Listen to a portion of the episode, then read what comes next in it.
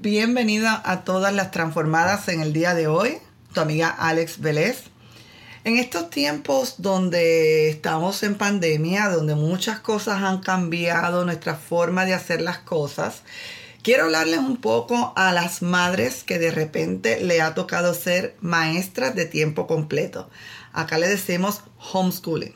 Quiero hablarles en el episodio de hoy de cómo sobrevivir el tiempo de homeschooling. Estás escuchando el podcast Transformada Hoy. Soy yo, tu amiga Alex Félez.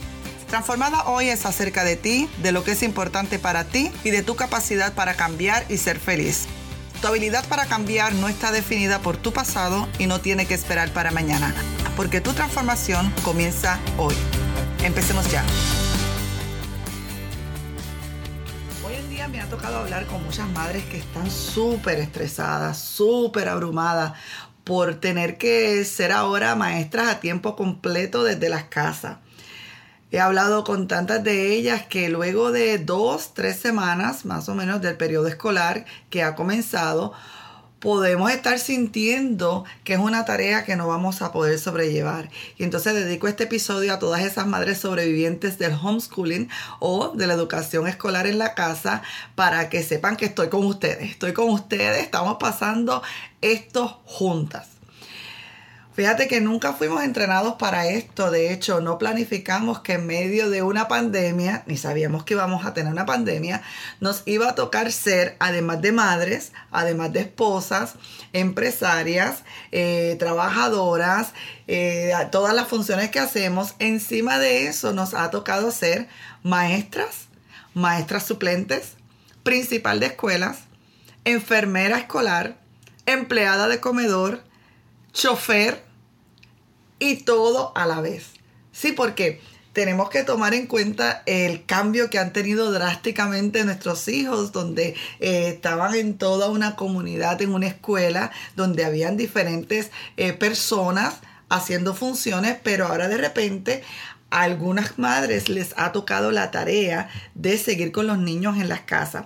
Quiero, antes de, de, entrar al episodio como tal, quiero primero decir que cualquier decisión, ya sea haberlos enviado a la escuela, las que han tenido esa oportunidad, como las que han tenido que quedarse ya sea obligatoriamente o por elección con los niños en la casa, cualquiera de esas decisiones está perfecta. No podemos juzgar ni una cosa ni otra porque una madre que esté criando los hijos, que no tenga su esposo, no tenga un grupo de apoyo, no puede quedarse con los hijos en la casa, no tiene opción. Así que no podemos juzgar ninguna de las dos posturas.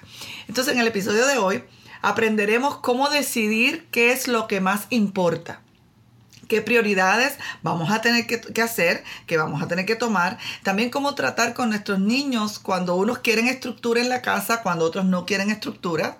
También cómo enseñar a nuestros niños en diferentes niveles de aprendizaje al mismo tiempo. Hay madres que tienen niños de 5, 8, 10, 12 años, diferentes niveles de aprendizaje y les toca enseñarles al mismo tiempo.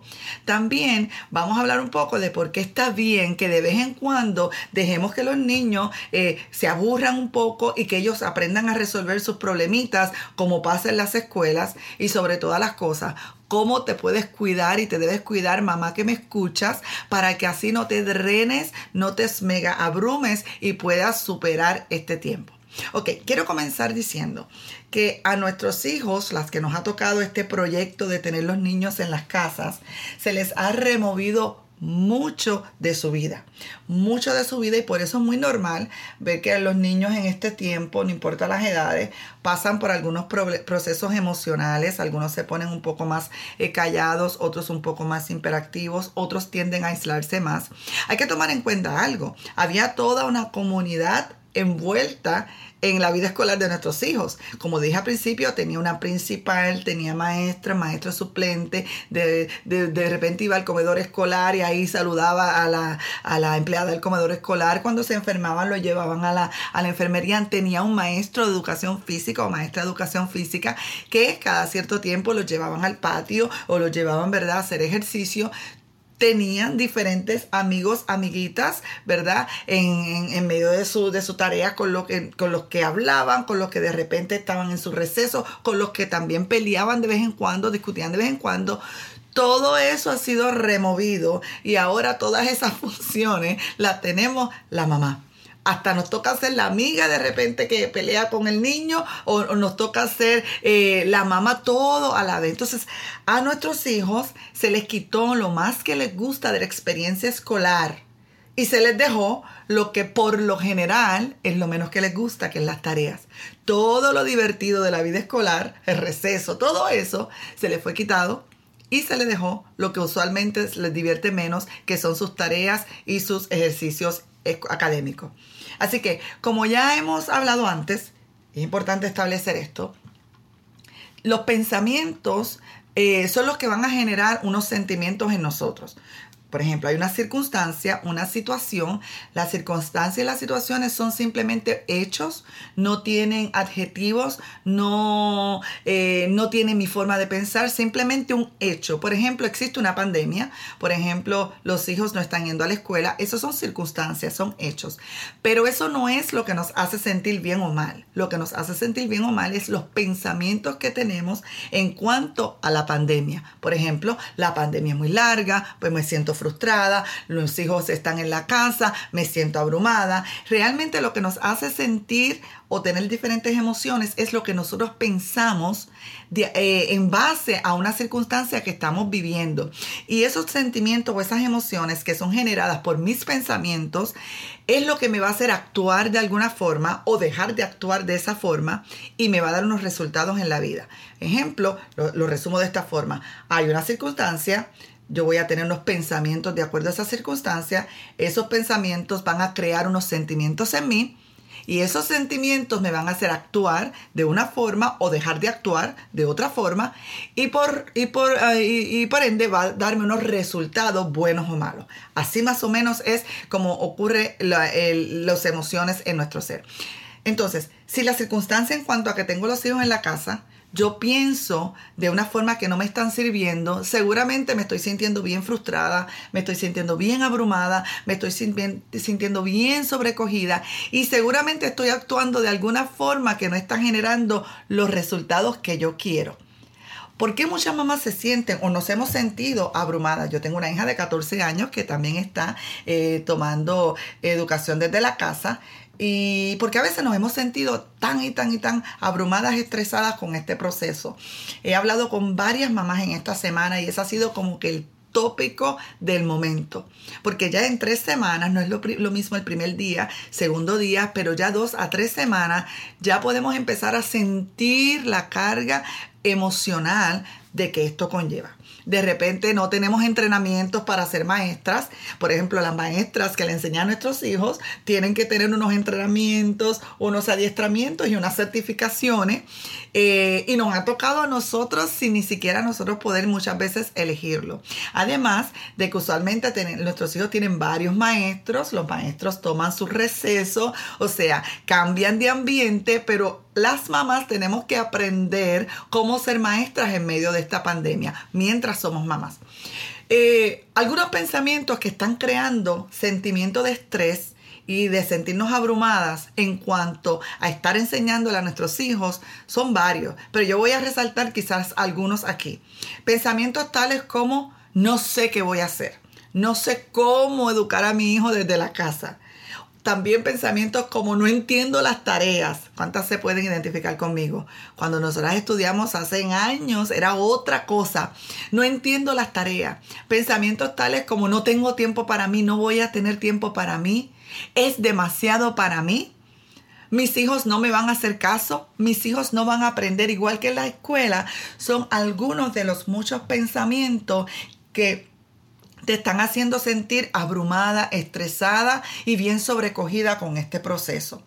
En otras palabras, estos pensamientos no nos están sirviendo para tener unas emociones correctas, actuar lo mejor posible y tener los mejores resultados que podamos tener. ¿Qué tal si empezamos a, traer algunas herramientas que nos pueden ayudar porque la circunstancia no la podemos cambiar momentáneamente. Las circunstancias son blancas o negras, no tienen otros colores, no tienen opiniones, simplemente no las podemos cambiar. Como yo sé que es una circunstancia? Cuando yo sé que todo el mundo va a pensar igual a mi alrededor cuando no todo el mundo piensa igual a mi alrededor o está de acuerdo conmigo, sé que son mis pensamientos que están también tomando un poco de control.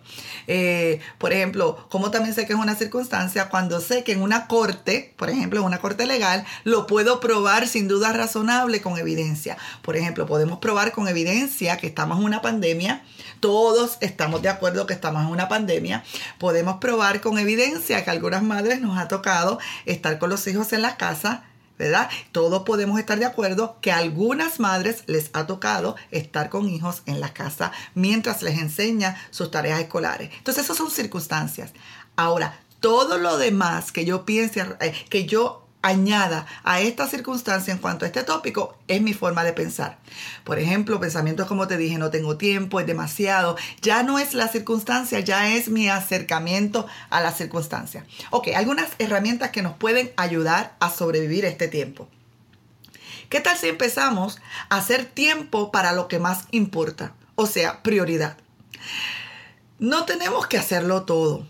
Hablé con una mamita en estos días que, y, decía, porque yo trato de hacer todas las cosas, limpiar la casa, hacerlo todo, pero me estoy sintiendo que me está dando ya hasta, eh, hasta síntomas en el cuerpo parecidos a ataques de ansiedad, me decía, o algo en el corazón. Y yo le decía a esta mamá, ¿qué tal si no haces todo ahora? ¿Qué tal si aprendemos a mover cosas que no son prioridad para después? Tenemos que entender que en una pandemia muchas cosas van a cambiar. Tenemos que entender que en los tiempos de crisis nuestras agendas y nuestros planes los vamos a tener que aprender a ajustar. No tenemos que hacerlo todo la expectativa de que vamos a poder hacer todas las cosas iguales, que antes de empezar el proceso de educación a distancia o homeschooling, eso no es realista. No vas a poder hacerlo todo como lo hacías antes porque seguimos en una pandemia. Debemos aprender a reajustar nuestra rutina. ¿A qué me refiero? No podemos olvidar que seguimos en medio de la pandemia, como ya lo dije. Estamos todos aprendiendo a vivir una, en una pandemia porque no habíamos sido enseñados. Y muchas cosas o algunas cosas van a tener que sufrir y está bien con eso. Así que donde tú estás escuchando ahora mismo este episodio este podcast, respira hondo y di, está bien, no hay problema. Aún los niños, como les dije, se les ha removido todas las cosas, la experiencia social de su mundo, recreos, amiguitos, eh, clases de arte, y les dejaron lo que menos les gusta. Por tanto, la mayoría de los niños están pasando por procesos de ansiedad y de frustración. Imagínate un niño frustrado, una madre frustrada, una explosión, la tercera guerra mundial. Entonces tenemos que entender que este proceso, esa circunstancia, ahora mismo no la podemos cambiar, pero podemos cambiar nuestra forma de pensar. Por ejemplo, no lo tenemos que hacer todo. Entender que, que no va a ser la misma experiencia al 100% que los niños tenían en la escuela. Si tú eres perfeccionista, vas a querer que el niño aprenda exactamente igual, vas a querer hacer, replicar el mismo, emular el mismo trabajo de todos los maestros que estaba, pero vengo a decirte que aunque intentes, intente, no lo vas a poder porque eres una. Vas a tener que estar eh, de acuerdo en que quizás el niño no aprenda todo como lo aprendía antes o no puede hacer todas las tareas escolares como las hacía antes. Y tienes que estar ok con eso. También nosotras debemos decidir qué es la prioridad, qué es lo más importante aún de la experiencia escolar de los niños y qué va a tener que, va a tener que esperar o qué va a tener que quedar imperfecto. Mira, por ejemplo, los niños usualmente, depende del país donde me estés escuchando, tienen muchas eh, tareas electivas tú vas a tener que escoger de todas las tareas que le dan, cuáles van a ser la más prioridad para que tú te puedas enfocar y puedas quizás esa maximizarlo un poco más con tus hijos. En mi caso, la de lectura, la de escritura, la de matemática, son como que la, la base más importante. Luego está ciencia e historia. Todo lo que venga después, computadora, el arte, todas las demás yo estoy bien con que por lo menos pase lo mejor posible. Ese pensamiento a mí me ha ayudado a poder redirigir mi energía lo mejor posible. Si la materia para ti en tu caso, cuando en tu experiencia escolar no era mejor la matemática, créeme que va a ser la que más te va a traer frustración con tus hijos porque va a, va a revivir quizás algunos traumas o algunos vacíos que tú puedas tener. Por tanto, quizás esa no va a poder ser tu mayor prioridad en este momento. Entonces vas a tener que escoger cuál va a ser, qué va a ser prioridad de las tareas, pero también vas a tener que escoger cuáles van a ser tus prioridades en el día. Ok, además de eso, alguna otra ayudita, otra herramienta que te puede ayudar es, por más que querramos hacer todo, todas las materias iguales, no vas a poder. Recuerda que son 5 a 6 maestros que por lo general están envueltos en la vida de nuestros hijos. Ahora eres tú sola y si se enferma eres tú la enfermera y cuando le da hambre tú eres la empleada de comedor escolar. Por tanto, relájate. Y todas estas personas en la escuela están entrenadas, pero tú estás entrenada para ser mamá. Así que mejor decidamos hacer lo mejor dentro de lo que tenemos. También no olvidar que es solo una temporada. Esto a mí me trae un respiro. Ya te dije, establecer prioridades, Número dos, por más que quieras hacer todas las cosas, no vas a poder, así que escoges las mejor que puedas. También no olvidar que esto es solo una temporada, es un aprendizaje a distancia. No es que somos delegadas a madres a tiempo completo, siendo maestras a tiempo completo en la casa. Hay mamás que escogen ser maestras a tiempo completo en la casa, en la vida de los hijos. Perfecto, fue tu decisión. Pero hay otras que no lo hemos decidido y es parte, ¿verdad? Consecuencia de esta circunstancia. Recuérdate que es solo una temporada y que en algún momento ellos regresan a su vida escolar. ¿Ok? Tener también o crear un horario bastante rutinario te puede ayudar. Mira, en la escuela ellos tienen algunas estructuras van a, desayunar a cierta hora, almuerzan a cierta hora, tienen que estar, ¿verdad? Bañadito, refrescadito. Yo te recomiendo que establezcas una rutina, una rutina con ellos, que se levanten a cierta hora, que se aseen, ¿verdad? Que empiecen las clases, pero no con sus pijamas. También te recomiendo algunos intervalos pequeños de recesos. Entre clases los niños tienen recesos, pero las maestras también, ahí es que tú las ves, que se sientan hacia atrás en el asiento, cierran los ojos, respiran hondo y toman fuerzas para el próximo periodo de clase. Mamá, si estás en la casa enseñando a tus hijos, haz lo mismo. También establece diariamente un tiempo de almuerzo y también un tiempo de receso o de recreo. Esto también te puede ayudar tiempo al aire libre. Los niños por lo general tienen educación física de dos a tres veces por semana, pero tienen que estar, si son niños pequeños, expuestos al aire libre. ¿Sabes qué? En tu horario, ya que eres una maestra excepcional, saca tiempo al aire libre, llévalo afuera un ratito, porque así ellos descargan un poco de esa energía que tienen. También, si son niños pequeños, particularmente 5, 6, 7, 8 añitos, dale un tiempo de una siestecita pequeña para que ellos se desconecten y se vuelvan a conectar. Acuérdate que el periodo escolar es hasta usualmente hasta las 3 de la tarde. No creas que tú vas a estar desde las 8 de la mañana hasta las 7 de la noche en aprendizaje a distancia con tus hijos. Establece un horario y lo demás lo podemos hacer en tarea o después. También otra preguntita que, me han hecho es cómo podemos enseñar a los niños cuando son diferentes edades. Bueno, si tienes niños grandes, quizás los niños grandes te pueden ayudar con los niños pequeños en algún momento. Hay tareas o clases que podemos enseñarlas a la vez. Por ejemplo, lo que es lectura, los ponemos a leer a todos, en cada cual en su materia, en su material, todos podemos a la vez, hasta clases como ciencia, clases como historia, podemos tener diferentes eh, niños leyendo y haciendo sus tareitas y tú de vez en cuando vas y pasas a ver en qué lo puedes ayudar. Sin embargo, cuando es matemática es diferente. Sin embargo, cuando hay otras tareas como eh, cuando, cuando es lectura o cuando son niños que tienen necesidad especial, necesitamos entonces enfocarnos un poquito más y quizás los niños mayores te pueden ayudar en eso. He hablado con mamitas, con madres, eh, con niños especiales y la frustración es extravagante porque aún se les ha removido los maestros de educación especial. Y le digo a esas mamás, vas a hacer lo mejor que puedas tus hijos están en las mejores manos que pueden estar. ¿Ok? Por último, algunos tips para ti. Para ti, mamá que me escuchas. Saca tiempo para ti diario de cuidado personal. No puedes estar desde que te levantas, ahí ya tú sabes, corriendo detrás de los niños hasta que te acuestas. Te vas a drenar tiempo de cuidado personal para ti.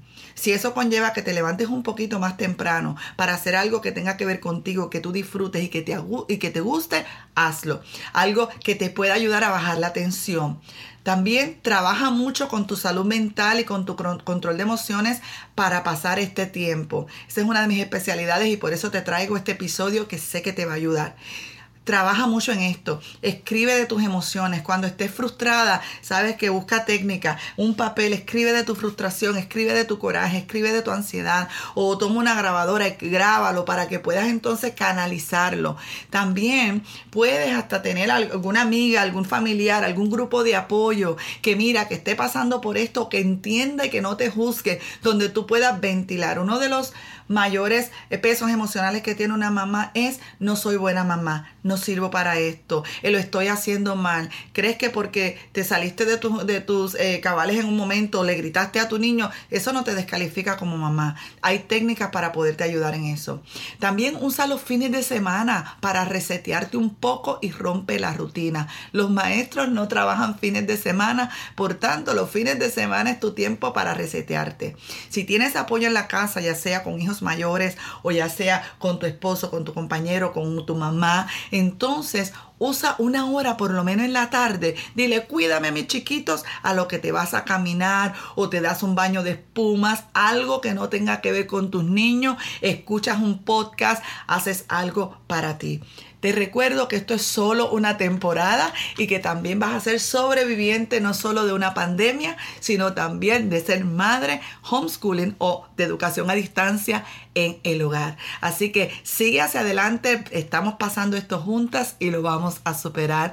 Bueno, esta es tu amiga, esta es tu amiga Alex Vélez con un episodio más de Transformada Hoy.